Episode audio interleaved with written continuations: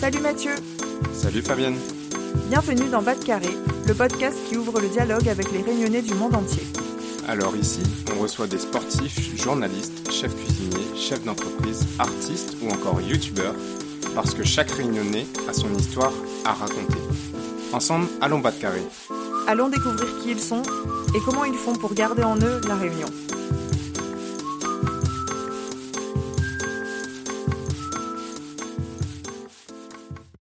Salut Lucie Salut Mathieu, comment il est? Ça va très bien Lucie, merci. Euh, je suis très heureux de publier ce nouvel épisode de Bas de Carré. Et toi, comment ça va à La Réunion avec euh, les deux cyclones qui viennent de se succéder? Bah écoute, plus de peur euh, que de mal. Je pense que je fais partie de ces gens qui ont été privilégiés parce qu'on a eu ni coupure d'eau ni coupure d'électricité. Chez moi, c'était un peu euh, entre séries bien au chaud le week-end et puis télétravail la semaine. Et puis, comme dit l'expression, Zordi la pluie, demain soleil. Voilà.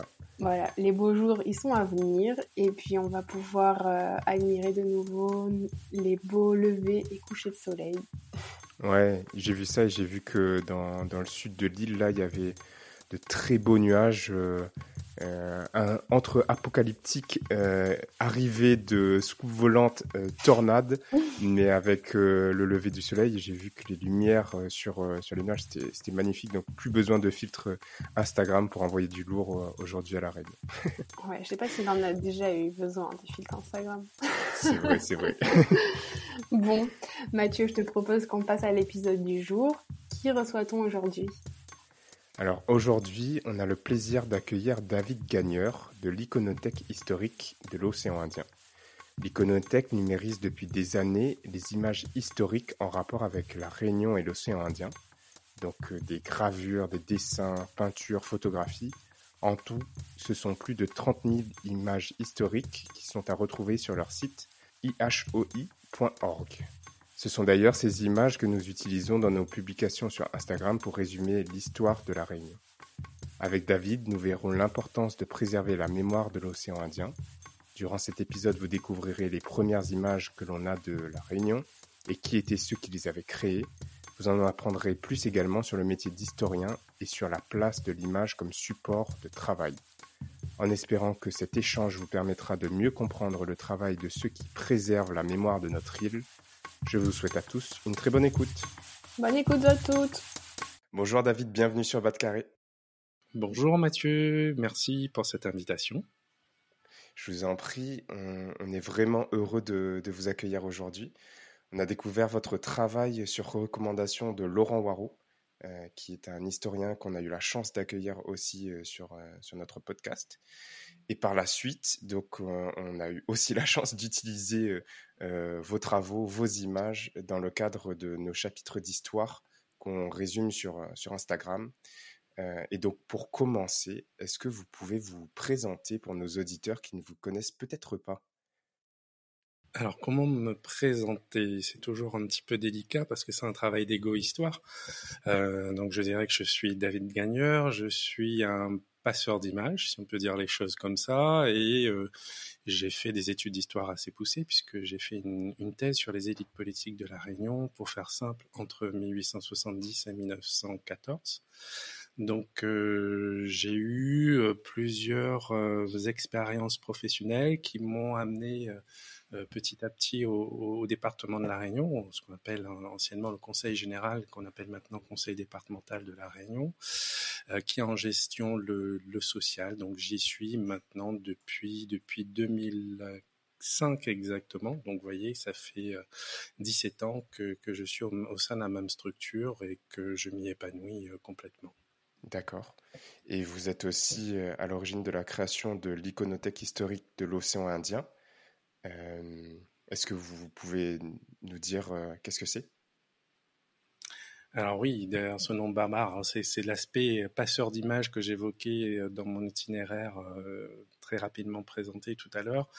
L'iconothèque, qu'est-ce que c'est en quelques mots? Une iconothèque, c'est une, une banque d'images. Donc, si on fait un peu de d'étymologie, et euh, icon, teke, l'image, la boîte qui renferme l'image. Donc, mais cette euh, boîte à images qui est l'équivalent d'une bibliothèque pour les livres, ben, renferme des images et euh, cette iconothèque, elle est virtuelle. Donc, c'est pas un bâtiment que vous allez euh, visiter, c'est pas un bâtiment que vous allez euh, vers lequel vous allez vous rendre pour emprunter des ouvrages, par exemple. Donc, on n'emprunte pas d'images chez nous, mais notre mission essentielle est de dématérialiser l'image. Donc, qui c'est une image ancienne, bien évidemment, de la peinture, de l'estampe, de la photographie, du dessin. Donc, on va dématérialiser cette image pour la rendre virtuelle et la diffuser avant tout sur un site internet. Donc là, j'ai expliqué ce qu'était euh, euh, cette iconothèque, historique ensuite, historique parce que je l'ai dit, les fonds sont pour la plupart anciens une valeur, et puis nous devons respecter aussi le code de propriété intellectuelle, et donc euh, utiliser des images qui sont antérieures aux 70 ans post-mortem avant que ces images tombent dans le domaine public. On ne va pas se restreindre pour autant. On peut avoir des images de, photographes plus récents à partir du moment où, on, peut établir une convention et on peut euh, vraiment circonscrire dans un contrat juridique euh, l'utilisation euh, de ces images. Iconothèque, donc historique, de l'océan Indien, donc tout ce qui touche d'un point de vue géographique au sud-ouest de l'océan Indien, mais pas seulement. Alors je vous donne un exemple précis. Si vous avez un voyage illustré euh, euh, qui mène le, voyageur de Marseille à La Réunion, on ne veut pas se dire hop hop hop, nous on commence juste au niveau de l'océan Indien. On va numériser bien évidemment euh, toutes les images qui ont trait au voyage et on va montrer l'intégralité du voyage, ce qui explique d'ailleurs qu'on ait des images sur le reste du monde. Donc voilà, je ne sais pas si j'ai été assez précis, mais... Euh, je, pense que oui, de toute façon, on aura le temps de, rentrer en profondeur. Euh, je propose d'abord qu'on fasse euh, un peu un, petit éclairage sur, sur votre parcours. Oui. Qu'est-ce qui vous a poussé à vous tourner vers l'histoire votre carrière? Alors, je dis souvent que chez moi, l'histoire a un effet cathartique. C'est-à-dire que l'histoire va permettre de, de comprendre m'a permis en tout cas de mieux comprendre mon histoire personnelle. Tout démarre en fait à partir de, recherches euh, généalogiques. Donc euh, je voulais savoir parce qu'il y avait une tradition familiale qui disait que euh, mon nom était d'origine normande et absolument pas en faisant des recherches on s'est aperçu en fait que enfin je me suis aperçu puisque c'était des recherches personnelles que que ce patronyme était un patronyme d'esclave affranchi en, en, en 1844 et là où l'histoire est, tragique et belle à la fois, c'est que il est affranchi par sa sœur, donc euh, Sylvie Gagneur, euh, qu'il achète d'abord comme esclave pour pouvoir acheter ensuite euh, sa liberté en 1844. Donc elle-même est affranchie en 1834 et son frère, venant gagneur, dont je descends, est affranchi lui en, 1844. Donc ça a permis si vous voulez, de, reconstruire un petit peu mon histoire personnelle. On, se dit souvent que en psychologie, qu'on fait un peu son génogramme et comment se situe, euh, euh, quand on fait son arbre généalogique, comment on se situe dans cette généalogie.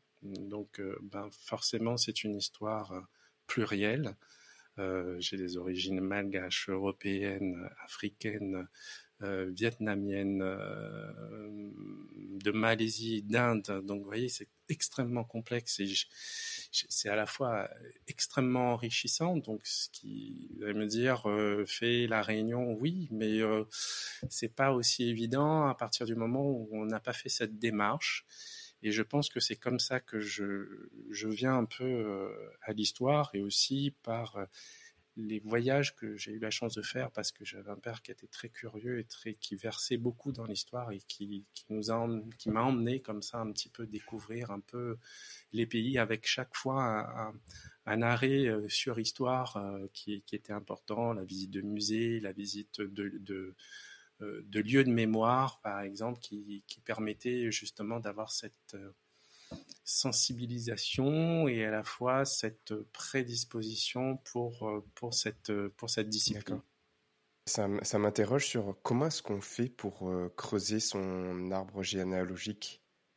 Ben alors c'est assez simple. On, prend, on prend son livret de famille et on essaie de remonter. Donc euh, moi j'avais le livret de famille du mariage de mes parents, il y avait les grands-parents. Donc à partir de là, la recherche elle, s'amorce et on va essayer euh, d'avoir euh, les, actes de naissance des, grands-parents.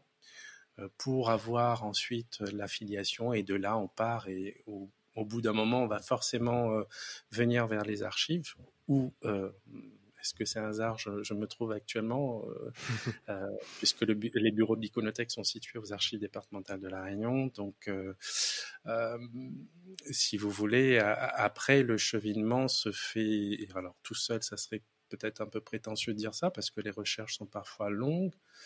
Euh, elles peuvent être chaotiques dans certains cas parce qu'on ne trouve rien. Donc c'est vrai que moi, à partir du moment où j'ai euh, découvert que j'avais des ancêtres esclaves, c'est extrêmement difficile de pouvoir remonter euh, ensuite. Donc il y a toujours cette part d'inconnu, à part l'origine ethnique qui figurera sur les, les recensements qui sont conservés aux archives départementales, mais il y a toujours des parcelles d'histoire qui restent assez méconnues. C'est pour ça que c'est un travail sans fin. Donc, euh, je comprends. Et qui se poursuit. Je fais encore de, belles découvertes actuellement, euh, notamment avec un, ancêtre indien. D'accord. Et où est-ce que vous avez fait vos études? Alors, j'ai fait tout mon parcours à La Réunion. Je suis fier d'avoir fait à La Réunion. Euh, j'ai hésité avant de partir parce qu'au départ, je voulais faire un, institut d'études politiques et puis euh, je me suis décidé. Alors, j'avais commencé par du droit, mais ça ne m'intéressait absolument pas, donc je me suis réorienté rapidement en, histoire parce que c'était déjà l'un de mes dadas et euh, bon, bah, très très vite, je, je me suis euh, passionné pour cette science humaine. Et l'histoire de la Réunion a tout de suite été au centre de votre travail? Pour mes travaux de recherche, oui, parce que j'ai fait un travail, alors ce qu'on dirait aujourd'hui master 1, mais à l'époque on disait maîtrise, euh, sur Louis Brunet, donc qui était un, ancien député, euh, maire de Saint-Benoît, sénateur, également président du Conseil général. J'ai poursuivi en DEA, aujourd'hui on dirait Master 2, euh, sur la doctrine coloniale de Louis Brunet. Donc il m'apparaissait intéressant de, de, comprendre pourquoi un, un réunionnais progressiste de surcroît pouvait être euh, un chantre de la colonisation dans l'océan Indien. Donc c'est assez particulier, cette place de la Réunion dans l'océan Indien. Elle l'est encore aujourd'hui. Euh, et ensuite, j'ai poursuivi en élargissant ce, corpus, euh, en m'attaquant davantage aux élites politiques de la Réunion, donc pour la période évoquée tout à l'heure, qui s'étire de 1870 à 1914. D'accord. Alors maintenant, on va, maintenant qu'on vous connaît un peu mieux, on va rentrer dans, le vif du sujet euh, avec, euh, en commençant par l'iconothèque. Donc vous nous avez présenté ce que ce que c'était votre votre métier à l'iconothèque. Pourquoi est-ce que vous l'avez créé aujourd'hui euh, Qu'est-ce que vous aidez dans, dans votre travail? Alors, en fait, moi, je ne la crée pas. en, mon nom personnel, je ne la crée pas. C'est la collectivité qui décide de, s'emparer de, ce projet parce qu'il y a un projet de coopération culturelle qui est présenté euh, par le département au sommet des chefs d'État de la Commission de l'océan Indien en 2005. Donc c'est euh, Jacques Chirac à l'époque qui, représente la France. Et le département propose en matière de coopération culturelle un projet de numérisation de patrimoine autour de l'image. Donc moi, j'avais fait déjà mes classes en, travaillant sur, une exposition sur la laïcité en terre réunionnaise, donc, euh, qui euh, venait d'être euh, livrée en, 2005. Et en 2006, on me propose la conduite de, ce projet, de ce chantier numérique culturel, innovant aussi, parce qu'on était vraiment au balbutiement de la numérisation à La Réunion en matière culturelle. Euh, et donc, on a été euh, vraiment un peu euh, des précurseurs. Même en, en 2005, Internet, c'est pas grand-chose encore. Hein. Voilà, donc c'est pour ça que c'était un, vrai chantier. Et au départ, je suis tout seul. Donc, je suis chef de projet. on me propose en disant tout de suite que c'est un projet qui a quand même une dimension historique. Donc je me dis tiens, je retrouve mes petits, donc je vais pouvoir m'épanouir. Et je n'étais pas du tout préparé à ça en fait, parce que euh, bah, moi aussi, pour moi, l'image venait souvent là euh, illustrer le propos de l'historien. n'était jamais un objet d'étude en tant que tel. Elle est souvent là pour corroborer le propos d'un historien. Euh, mais elle n'était pas un, matériau à part entière.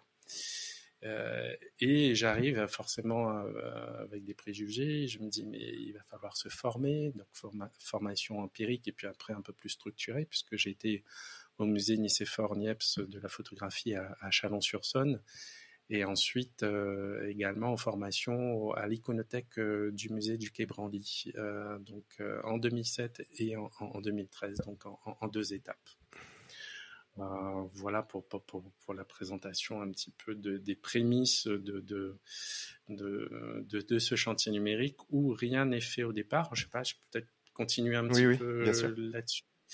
Euh, c'est-à-dire que quand moi j'arrive, euh, donc vous avez des archives, des musées et une bibliothèque départementale qui n'ont pas forcément l'habitude de travailler de manière transversale. Alors il se trouve qu'au départ je me trouve aux archives donc c'est tout de suite identifié par les collègues comme un projet des archives. Donc je vais devoir faire un travail de médiation, euh, un travail presque pédagogique pour essayer de convaincre euh, les autres partenaires euh, dans la maison qu'il s'agit d'un projet transversal fédérant l'ensemble des institutions culturelles. Donc c'est c'est vraiment la, la, première gageure, essayer de faire asseoir tout le monde autour d'une table en disant ben, nous allons envisager la numérisation de vos collections, donc essayer d'avoir un, audit en fait de ce qu'il y a dans, chaque équipement culturel pour envisager ensuite la numérisation, la hum,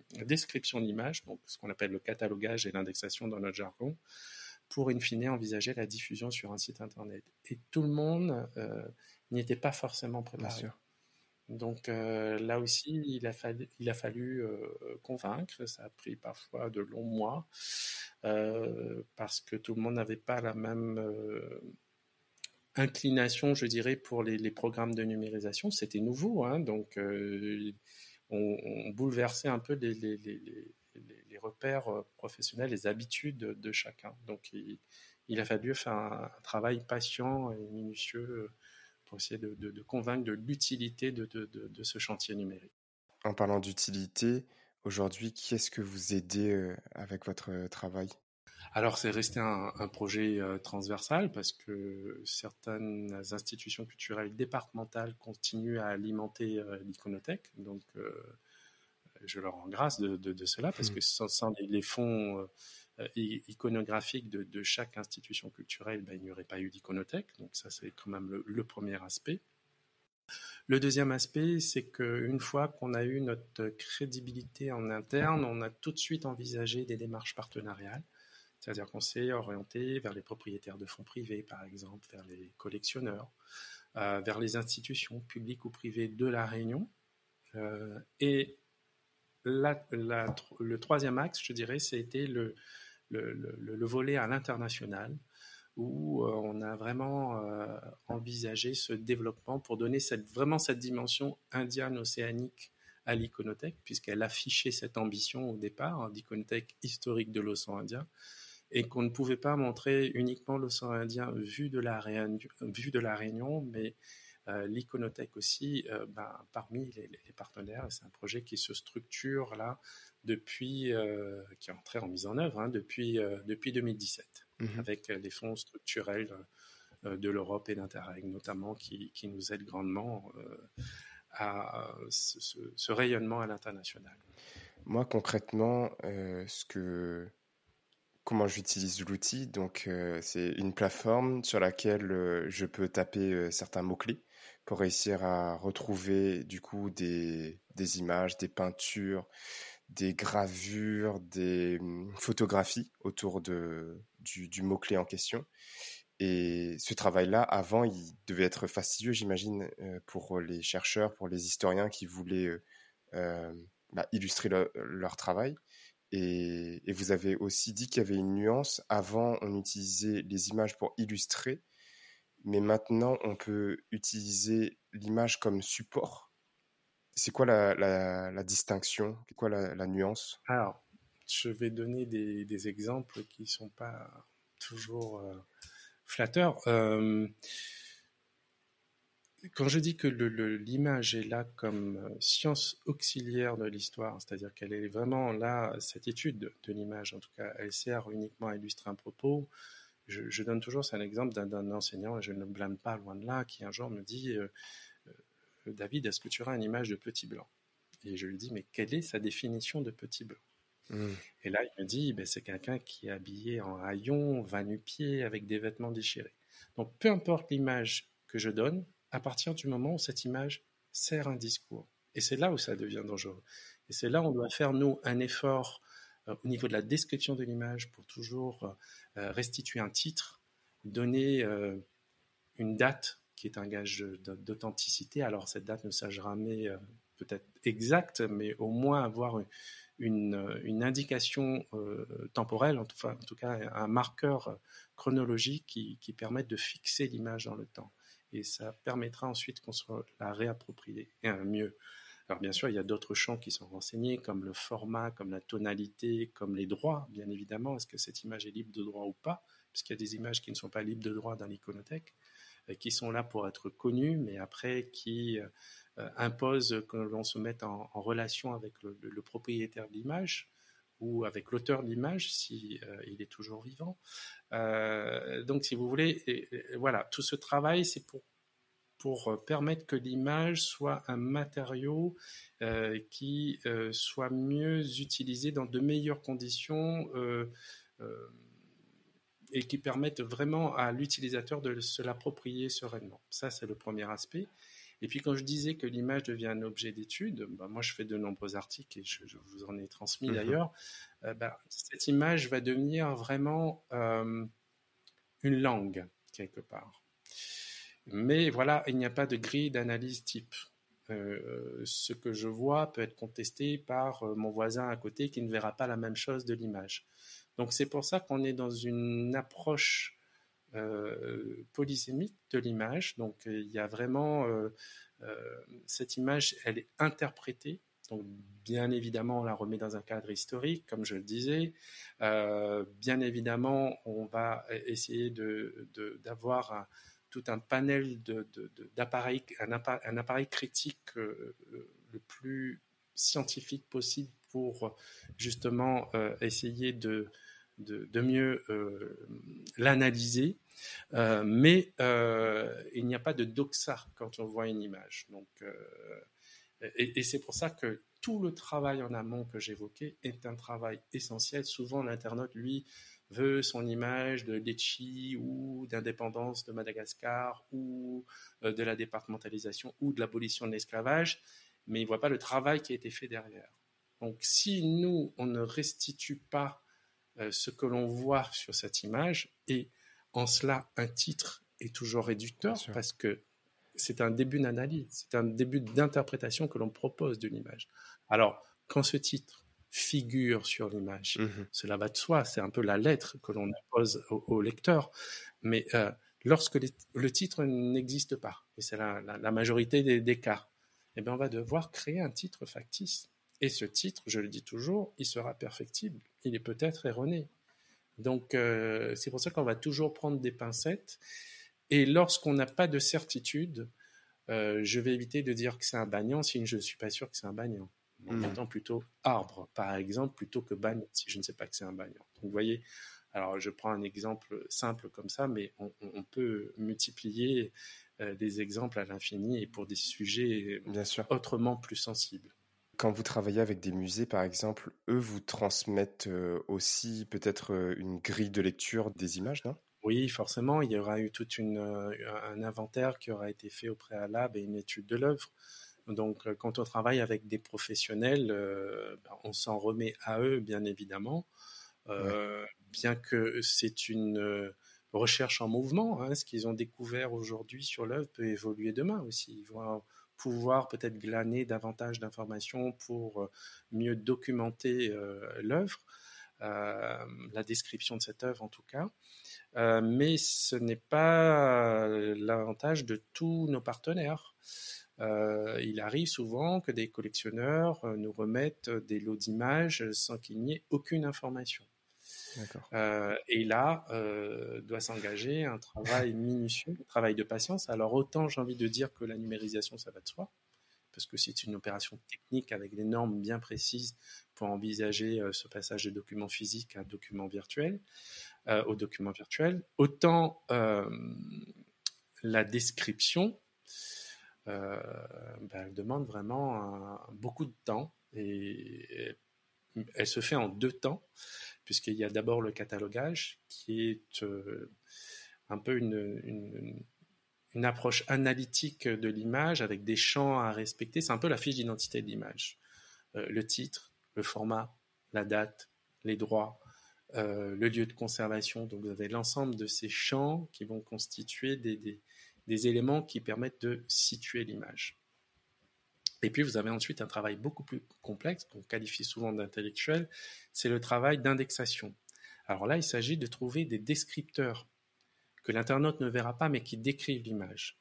Comme je disais tout à l'heure, j'avais végétaux, bagnants, arbres, flore, donc un ensemble de, un nuage de mots, en fait, pour faire simple, qui vont me permettre de ramener cette image dans le moteur de recherche lorsqu'on va rentrer, lorsque vous, vous rentrez par exemple euh, un élément euh, qui euh, doit vous ramener des images pour pouvoir illustrer votre, votre propos.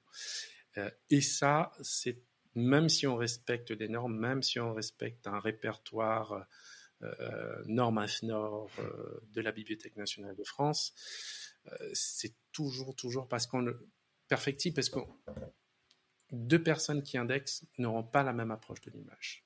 C'est pour ça qu'on va limiter les descripteurs, surtout lorsqu'il s'agit d'une approche thématique de l'image, c'est-à-dire de catégoriser l'image. Et là, c'est vraiment un, gros chantier qui demande du temps et sur lequel on peut revenir, mais de manière infinie. je comprends.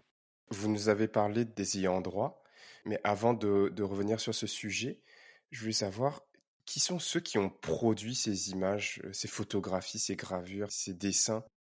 Alors, je vais parler, moi, de ce qui concerne euh, l'iconothèque. Et là, il y a plusieurs euh, questions. Euh, pour les producteurs, alors, il y a les producteurs au sens archivistique du terme, mais là, on va plus parler des, des, auteurs, en fait, des images. pour ces créateurs, comme on dit aussi dans, dans les musées, bah, ils sont pour la plupart du temps identifiés comme des artistes. Euh, alors, soit des artistes à part entière, si on a affaire à un Caillebotte, par exemple, au musée Léon Dierx, euh, ou euh, un Potémon pour parler d'une image localement, alors que c'est pas forcément connu du, grand public, mais les artistes sont identifiés. soit on a affaire à des photographes qui peuvent être des photographes anonymes, ça peut être la photographie euh, familiale qui nous intéresse également. Alors là, très difficile de mettre un nom. Mmh. D'ailleurs, celui euh, qui a pris euh, la photographie, est-ce que c'est un photographe attitré? Est-ce que c'est un membre de la famille? Donc, on a toujours une zone d'ombre. C'est ce que vous allez toujours trouver sous la périphrase non identifié. Mmh. Dans le, champ auteur, lorsqu'on ne peut pas identifier, eh ben on met non identifié. Parce que tout de suite, mmh. lorsque vous identifiez la personne, ben, il y a un droit moral. Et ce droit moral, euh, dans la, partie des droits d'auteur, ben, il, est, il est éternel, ce droit moral, parce qu'on doit toujours citer la paternité de l'œuvre. Donc, euh, si c'est Louis-Antoine Roussin qui a fait cette lithographie de Saint-Denis, eh ben, en 2200, je citerai encore Louis-Antoine Roussin mmh qui a fait cette lithographie de Saint-Denis. En revanche, je ne devrais plus payer de, droits d'auteur. Euh, parce que Roussin est mort dans les années 1890, 1894 euh, si ma, mémoire est exacte, bon, je suis pas sûr, euh, et que si on ramène aux 70 ans, ben c'est 70 ans après sa mort, donc voilà, c'est tombé dans le domaine public. Toutefois, vous allez voir que parfois on fait payer des redevances d'utilisation dès qu'il y a un aspect commercial.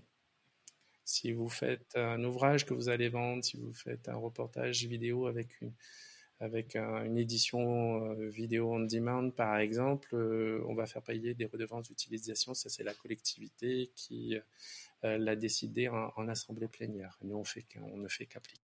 Bien sûr, je comprends. À quand date aussi la, première, la, première image, première représentation qu'on pourrait avoir de, l'île de la Réunion? Nous, la plus ancienne carte que l'on a sur l'iconothèque, hein, attention, parce qu'il il y en a qui sont conservés à la fois aux archives et, à, la Bibliothèque euh, nationale et aux Archives nationales.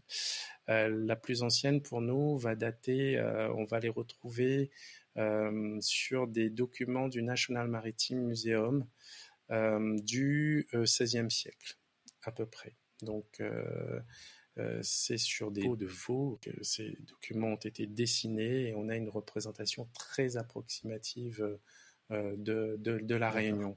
Euh, mais là, il faudrait se référer aux ouvrages de, de, grands géographes qui euh, ont travaillé euh, sur la question. Quelles sont les raisons qui ont poussé ces, artistes, vous avez dit qu'il y avait des artistes parmi les créateurs, à, produire des images dans les années 1700, dans les années 1800 Ils étaient commandés par quelqu'un de venir à La Réunion pour produire de, l'art? J'imagine que c'était pas forcément la priorité euh, à l'époque. Pour la partie, pour les plus anciens documents figurés que nous avons émanant d'artistes, euh, alors qui, qui, ne sont pas reconnus comme des artistes, euh, je, je, dirais à, à temps plein, entre guillemets, pour, pour, faire simple, c'est Jean-Joseph Hermédé à Patu de Rosemont, donc on est à la fin du, 18e et début du 19e siècle. Euh, et euh, ils vont euh, retranscrire une nature luxuriante du, de l'Est de la Réunion, on va dire de, Saint-Benoît jusqu'à Saint-André, l'environnement immédiat de, de, leur lieu de, de résidence. et là, c'est plus sous une forme d'inspiration euh, que de la commande. Alors effectivement, il y avait des, peintres, des lithographes officiels ou à qui on, faisait des, commandes euh, pour des travaux bien précis. Euh, mais je, donne notre exemple aussi, par exemple, de Jean-Baptiste Dumas, qui est un ingénieur des ponts et chaussées et qui croque euh, des, dessins, des aquarelles absolument euh, euh, inédites de, la Réunion entre les années 1827 et 1830 lors de son passage ici. Et on a des scènes de, la vie sur une plantation, on a des, paysages, donc bref, des scènes de genre aussi, comme on le dit souvent dans le jargon. Euh, qui sont éminemment intéressantes. Et là, c'est pas une commande. Donc, j'ai presque envie de dire ce qu'il y a de plus spontané et parfois le plus intéressant. D'accord. Je comprends. À chaque fois, ces images, elles ont forcément un, point de vue, celui de son auteur. Du coup, on va avoir euh, potentiellement une partie de l'histoire qui va être occultée ou qui va être euh, racontée d'un point de vue spécifique. Oui, c'est le monde vu à travers les yeux d'eux. Donc forcément, c'est entrevu à travers un prisme. Euh, et forcément, ça, donne ça peut donner une vision déformée de la réalité. Cela va de soi. Euh, et, à ce moment-là, on aura toujours des, pans de l'histoire qui seront mieux connus que d'autres. Euh, alors quand on, a affaire à quelqu'un qui saisit de nombreuses scènes de paysages, c'est quand même très intéressant pour l'évolution justement des paysages à la Réunion. Euh, on a ici de nombreux portraits très à la mode au 19e siècle. Où on a euh, justement On est à la fois dans le portrait anthropométrique, on a aussi... Euh, qui est la résultante des, photographies de Bertillon, des portraits qui sont établis pour des photos d'identité pour les dans, la police judiciaire notamment. et forcément, dans parmi les fonds privés qui sont déposés, on a souvent affaire à des fonds euh, de la grande bourgeoisie qui ont ce réflexe, qui ont eu les moyens de prendre des images et qui euh, vont euh, déposer ou faire des dons plus facilement au, centre de conversation de leurs fonds privés. Alors mmh. forcément, c'est l'élite qui donne à voir son monde, mais il n'empêche, on peut avoir des, des moments de vie qui peuvent très, être très intéressants pour l'ensemble de la population.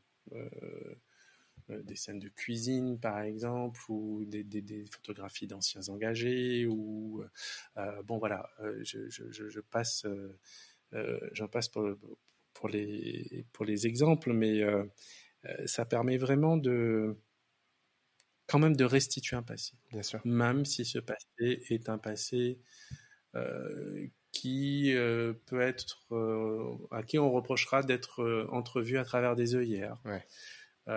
mais il n'empêche que il s'agit là de, traces iconographiques sur notre passé qui n'en demeurent pas moins intéressantes, d'une part, et d'autre part, la recherche est toujours en cours. Mmh on n'a pas fini de découvrir euh, des images euh, euh, sur des aspects de notre société qu'on ne connaîtrait pas, par exemple, ou sur des endroits de l'île qui n'ont pas été forcément plus, plus exposés que d'autres. Et puis on voit aussi que c'est le travail de l'historien, de l'historienne, ensuite de pouvoir euh, reconstituer aussi euh, potentiellement un point de vue d'une personne qui euh, n'a pas eu la possibilité de, de, décrire son, son histoire, son passé, mais en utilisant quelques images, quelques traces qu'on peut avoir aux alentours. Je pense notamment à, eh ben, Laurent Waro sur notre épisode, on avait échangé sur le, la place des nénènes dans la société réunionnaise. Euh, je mmh. pense que ces travaux se reposaient quand même sur euh, bah, des traces historiques qui ont été produites, pas forcément par les nénènes, parce qu'elles n'étaient pas forcément en posture de, de, mmh. produire le travail. Mais du coup, aujourd'hui, euh, par bah, vos travaux d'historien, on, peut se, se resituer et, et, faire ce travail-là. J'ai eu la chance, du coup, de lire un de vos travaux à vous, d'histoire-fiction, sur bah, la, la, place d'une d'une personne euh, qui est née d'un parent blanc et d'un autre parent euh, noir descendant d'esclaves, je crois. Et vous avez réécrit en, vous appuyant du coup sur des traces historiques. Euh, c'est de l'histoire fiction.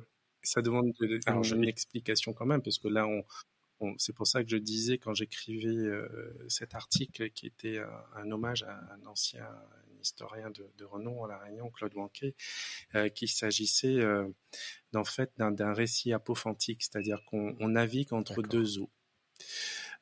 c'est-à-dire qu'il y a la scientificité de l'approche historique, c'est-à-dire que, si vous voulez, tous les faits restitués, le lieu de résidence, les, les actes d'état civil, euh, les recensements euh, euh, sont réels, tout ce qui relève de, de la restitution d'une pensée, de sentiments et du domaine de la fiction.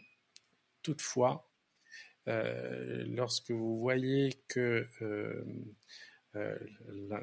puisqu'il s'agit là en l'occurrence de, l'un de mes ancêtres, c'était réservé la nue propriété euh, de sa concubine euh, qui logeait juste à côté et qui pensait être propriétaire euh, de sa maison et de son terrain, et que huit jours, lui souffrant à sa mort, euh, finit par dire bah, il faut que je régularise ma situation parce que j'ai eu des enfants avec cette femme. Et euh, il faut que ben, par le mariage en fait euh, cela puisse retomber mmh dans la communauté puisque finalement elle n'est rien cette femme. Donc il est en train de régulariser la situation de cette femme mais seulement huit jours avant sa mort. C'est-à-dire acculé poussé à l'extrême. Donc vous voyez bien que le, les, derrière une histoire apparemment du, silence d'un acte d'état civil froid, on peut restituer quand même euh, un parcours, une, sensibilité qui restera toujours dans le domaine de la fiction, euh, mais qui euh, interroge sur, sur les faits. En fait, pourquoi n'a-t-il pas reconnu plutôt ses enfants? Pourquoi ne l'a-t-il pas épousé? Puisqu'on est après l'abolition de l'esclavage, donc on voit bien que ces mentalités de distinction, euh, raciale, sociale demeure, même si l'abolition de toute cette société réunionnaise ne se construit pas du jour au lendemain. Et, donc on voit là, on voit bien là que cette séparation existe encore. Donc, il semblait pour moi intéressant d'essayer de, reconstituer. Alors, j'ai même retrouvé des traces d'archives judiciaires euh, pour l'un de ses enfants euh, avec un procès euh, qui m'a permis d'avoir une description physique de, l'intéressé. Donc, vous voyez que là, on commence à glaner des informations un petit peu plus lorsqu'on vous dit que la personne a la peau, bon, voilà, mate, que les yeux sont de telle couleur, que le nez présente tel aspect, etc., avec des traits physiques. Donc, à la limite, j'aurais même un dessinateur à côté et je pourrais essayer de lui dire d'essayer de, de, de, de, retranscrire ou de dessiner ce qui est en train d'être euh, dit dans le document. Donc ce n'est jamais simple, donc c'est pour ça que je me suis permis de, faire cet article dans un cadre euh, qui n'était plus stricto sensu, euh, strictement universitaire, parce qu'il s'agissait de mélange et la forme de l'article est un peu plus libre euh, lorsqu'on rend hommage à, un, universitaire. Donc c'est pour ça que je me suis euh, risqué à ce type d'exercice, ce qui n'empêche pas d'avoir d'autres articles beaucoup plus rigoureux sur le plan de, sur le plan historique.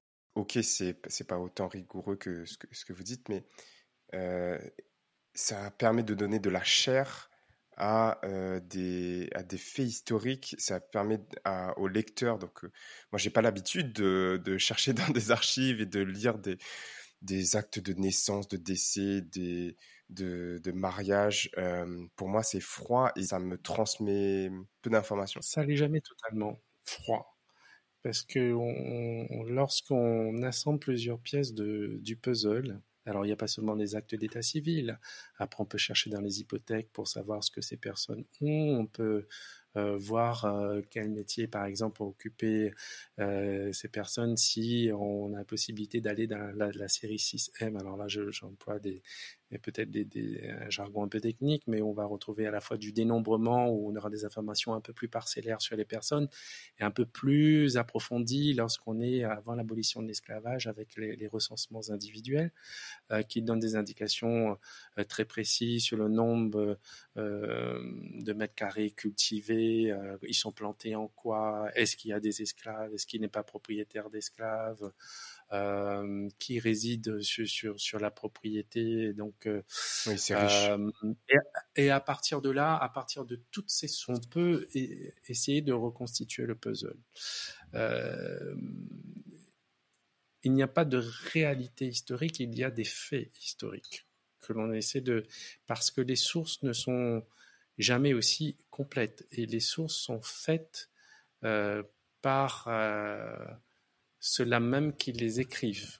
Donc, euh, une administration fait un dénombrement dans un but bien précis, c'est pouvoir définir mmh. l'assiette de l'impôt à un moment donné, c'est pouvoir euh, prévoir combien de routes il y a à construire, euh, d'écoles, etc. Donc, il faut envisager le, sujet dans une dimension plus large. C'est pour, pour ça qu'on a parlé à un moment donné d'un courant historique qui parlait d'histoire totale, d'histoire globale, en disant que lorsqu'on étudie un sujet, il faut tout voir. Et c'est pour ça que quand j'avais fait ma thèse, par exemple, sur les élites politiques, ben, je voulais savoir euh, qui étaient les parents, quelles étaient euh, leurs professions, où résidaient-ils, euh, qu'est-ce que l'élu a fait comme études politiques, avec qui s'est-il marié, quel est son patrimoine, quels sont ses réseaux de sociabilité, donc et quelle est son attitude aussi face à la décision, parce qu'on a parfois aussi des, aspects de, de psychohistoire qui nous permettent de cerner le, tempérament de l'individu, ce qui n'est jamais complètement aussi innocent sur la prise de décision, euh, qui, est très, intéressante. Un Drouet, par exemple, euh, qui est connu comme quelqu'un de, très dur, de très froid, qui euh, suscite des articles assez controversés sur lui au sein de la presse. Ça me permet de resituer l'individu dans, dans un environnement et de, de, mieux le cerner et de comprendre son évolution. je dis toujours, là où est l'humain, là est mon métier. Si je n'arrive pas à comprendre, et, je vais même aller plus loin, un historien, si en face de lui il a Hitler ou il a Staline, ça l'intéresse parce qu'il veut essayer de comprendre pourquoi ces personnes ont réagi comme ça à un moment donné. Qu'est-ce qui mmh fait dans le parcours, même si ça nous horripile, même si on doit pouvoir faire preuve de distance et d'une, ce que je disais tout à l'heure, dénonciation distanciée par rapport au sujet pour pouvoir s'approprier un sujet dans, toute dans toutes ses dimensions et avec toute la, le recul que cela impose. Alors, c'est pas forcément évident euh, tous les jours parce qu'il y a des, propos qui peuvent nous heurter, mais je, crois que le travail de, l'historien est un travail qui, qui est, quand même minutieux et qui, euh, quel que soit son domaine, euh, qui n'a jamais de certitude non plus. Mmh que c'est une, une science, une discipline en mouvement, euh, comme euh, le sont les sciences dures d'ailleurs. Hein. On reproche souvent euh, aux sciences humaines des, sciences molles, mais les sciences exactes et les sciences dures évoluent également. La recherche, elle avance sur telle ou telle maladie. Ben, c'est pareil pour la recherche historique. Les faits d'hier ne seront peut-être pas, l'interprétation en tout cas des faits d'hier ne seront peut-être pas les mêmes demain, parce qu'il y aura peut-être eu entre-temps une évolution de nouveaux matériaux qui permettront appréhender le sujet, en tout cas d'analyser, d'étudier le sujet euh, sous d'autres aspects. Et puis le regard que j'ai aujourd'hui, euh, euh, que, ou que j'ai eu, puisque la thèse remontait quand même à quelques années, ne serait peut-être plus le même aujourd'hui. J'aborderai peut-être plus le sujet de la même manière. Euh, parce qu'entre temps, euh, j'ai bon voilà, j'ai évolué, j'ai peut-être euh, peut-être que mon appareil critique ne serait plus le même aussi, et à la limite tant mieux, parce que si, tout devait être figé, bon voilà. Donc c'est pour ça que je dis que c'est une discipline en mouvement. Moi, j'avais jamais pensé qu'il n'y avait pas de réalité historique, mais que des faits historiques. Jamais, jamais vu ça de, de cet angle. J'imagine que vous, euh, c'est votre quotidien de peut-être d'avoir ce discours, mais c'est assez fort. Bah, on restitue des faits et, j'ai envie de dire, euh, chacun fait sa réalité. C'est là où, le, le, bas blesse, où on peut avoir une dimension politique aussi d'un fait historique à un moment donné. L'historien doit se prémunir de ça, justement. Donc, euh, alors forcément, il n'est pas de marbre. Forcément, il a des inclinations politiques. Forcément, il a des choix, il a des sensibilités euh, qui font que. Mais son travail, son, son, code de déontologie doit lui permettre justement d'envisager des sujets où il ne serait pas forcément, forcément à l'aise. Et c'était mon cas d'ailleurs quand j'ai commencé à travailler sur l'image. Je n'avais pas de, formation en histoire de l'art, donc j'étais peut-être pas légitime pour essayer de travailler sur ce domaine-là. Euh, je ne suis toujours pas d'ailleurs en, histoire de l'art puisque c'est pas l'approche que j'ai de l'image. C'est vraiment une approche, puisque je suis bibliothécaire, c'est une approche euh, dans sa dimension euh, science de l'information et des bibliothèques, je dirais, c'est-à-dire d'essayer de circonscrire cette image pour mieux la diffuser auprès de tous les publics, quels qu'ils soient. Et donc, euh, à, ce moment-là, effectivement, je, pense que je peux dire que j'ai rempli une partie de ma mission. Alors, j'aimerais bien que vous nous présentiez quelques œuvres qui, selon vous, représentent peut-être quelques périodes de, la Réunion. Un petit exercice. Euh, si par exemple je vous dis, euh, si vous devez choisir une œuvre qui décrit la, période coloniale, une œuvre, une image, est-ce que vous avez quelque chose en tête et que du coup on pourra diffuser ensuite en, visuel sur Instagram? Exercice extrêmement périlleux. Euh, peut-être puisqu'on parlait de peut-être puisqu'on parlait de cartes, montrer l'évolution de la cartographie d'une île qui euh, devient de plus en plus précise dans ses contours au fil du temps, d'une île informe euh, et qui devient formée dans ses configurations actuelles par les, les différents dessinateurs. Ça, c'est pour les images les, les plus anciennes. Euh, ça serait aussi de montrer toutes ces approches euh, euh, scientifiques de cette terre volcanique qui, qui, a été apprentée par de nombreux scientifiques et cette qui met tout de suite en, avant ce, patrimoine végétal, géologique, très riche. donc ça pourrait être une estampe de, de, de, de Saint-Vincent, par exemple.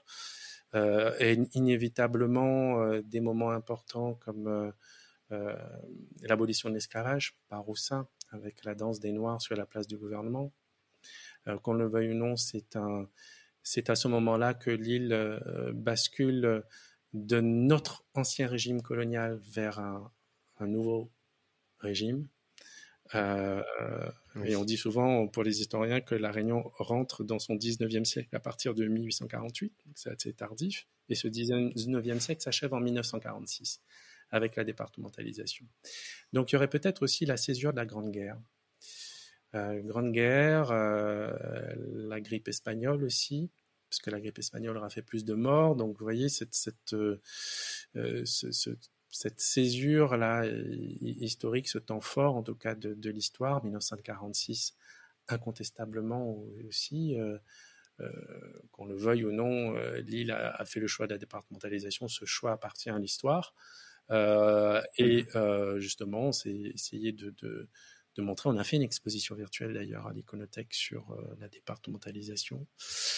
Euh, et je serais peut-être plus embêté pour l'histoire un peu plus immédiate parce qu'on s'arrête en général à l'Iconothèque autour des années 1970, même si on commence à mmh engranger les années 1980 euh, et bientôt les années 1990 qui sont en train de, voilà, avec cette peut-être cette évolution rapide des, des paysages, euh, d'une île qui, qui a été, euh, qui s'est retrouvée euh, très très très rapidement sur le, basculer sur les chemins de, de, de, la modernité, alors peut-être au niveau des infrastructures. Euh, mm. Maintenant, socialement, je suis pas sûr que cela ait été bien vécu parce que tout ça s'est passé tellement vite euh, qu'il y a tous les problèmes sociaux que l'on connaît encore Aujourd'hui, je suis dans une collectivité qui a, son, son cœur de métier euh, le, d'intervention, en tout cas le, champ du social. Et, à la culture, nous sommes en prise aussi avec ces, réalités sociales et on nous demande souvent d'ailleurs euh, de travailler pour euh, des publics fragiles, empêchés, voilà, des publics touchés par la fracture numérique par exemple. C'est aussi plus directement l'un de L'une de, nos missions à l'Iconothèque, puisqu'on est un service euh, culturel numérique euh, innovant, mmh. c'est essayer de, lutter contre, euh, contre cette fracture numérique. Donc, je ne sais pas si j'ai complètement répondu à la question, mais c'est une question ardue parce que forcément, donner à voir parmi 30 000 images que quelques images qui vont résumer toute l'histoire de la Réunion, c'est vraiment... c'est impossible. bon, voilà, c'est impossible et c'est, ça serait vraiment être dans une, dans une lecture euh, peut-être un peu trop euh, imposée, en tout cas, parce que les images euh, évoquées ne sont peut-être pas les mêmes que, que, que, que, retiendraient d'autres personnes. Et là, je parle à brûle pour point parce que j'étais prise au dépôt. Peut-être que si j'avais le temps de la réflexion, je serais plus pertinent dans mes choix. Bon, en tout cas, on, est content d'avoir votre, votre réponse là-dessus. J'avais une, question sur, euh, sur le matériel de travail. Euh, donc là, vous avez dit qu'aujourd'hui, vous avez 30 000 images euh, numérisées, plus de 30 000 images numérisées et diffusées en ligne. Il y en a plus, il y en a plus, il y en a 50, 50 000 qui sont numérisées. Mais actuellement, il y en a 30 000 qui sont accessibles au public en ligne. D'accord. Aujourd'hui, donc en 2022, tout le monde a un smartphone, tout le monde prend des, photos, euh, euh, publie sur, euh, sur Instagram. Ce sera quoi le matériel de travail de l'historien si on projette l'iconothèque en 2070 ou 2100 Comment est-ce qu'on peut faire le tri parmi, parmi autant de matières? C'est une excellente question. Alors oui, effectivement, dans, cette prolifération d'images qui envahit euh, nos terminaux connectés, l'image est presque un... Euh, elle est éphémère, elle est volatile. Euh, on saisit tout mmh et n'importe quoi. Et je mets au défi tous les utilisateurs de mettre un peu d'ordre dans leur dans leur euh, album euh, qui devient presque exponentiel d'images, comment les sauvegarder? On ne se pose jamais la question de, de la conservation et de, du tri de ces images. Qu'advient-il de ces images que nous prenons sur nos smartphones. Va-t-on faire un tri? Va-t-on euh, garder ces images? Et, si elles se trouvent sur des serveurs, est-ce que ces, serveurs sont pérennes? Est-ce qu'il ne faut pas dupliquer ces images ailleurs? Moi-même, j'ai perdu à titre personnel un nombre d'images euh, hmm. Quand même considérable au fil des années parce que je les avais mal sauvegardées, parce que d'abord les CD euh, qu'on nous avait promis euh, comme des supports du RAM ne l'étaient pas, et puis finalement les serveurs, certains formats d'images ne sont plus lisibles au fil du temps. Euh, donc, vous voyez, se pose, euh, c'est presque un problème économique en fait, puisque euh, on s'est vite rendu compte du profit dont on pourrait tirer de cette image numérique individuelle et facilement accessible. Avec les tirages argentiques, il fallait, et encore, qu'il y ait du tri à faire là, aussi, euh, mais avec les tirages argentiques, les images étaient un peu plus durables. Euh, on se forçait à faire des, albums. Et quand on fait un album, on écrit sa propre histoire. Euh, il y a souvent les rites de passage. Pour certains, ça va être mmh. le pour d'autres, ça va être le baptême, après, ça va être le mariage. Mmh. certains vont disparaître des photos, vont être coupés des photos parce qu'il y aura eu un drame familial ou des dissensions familiales. Euh, des pages vont être arrachées. Euh, donc, euh, ce n'est jamais innocent de, faire son album de famille et de prendre le temps de faire son album de famille parce qu'on écrit sa propre histoire. et l'image appartient ainsi à un récit.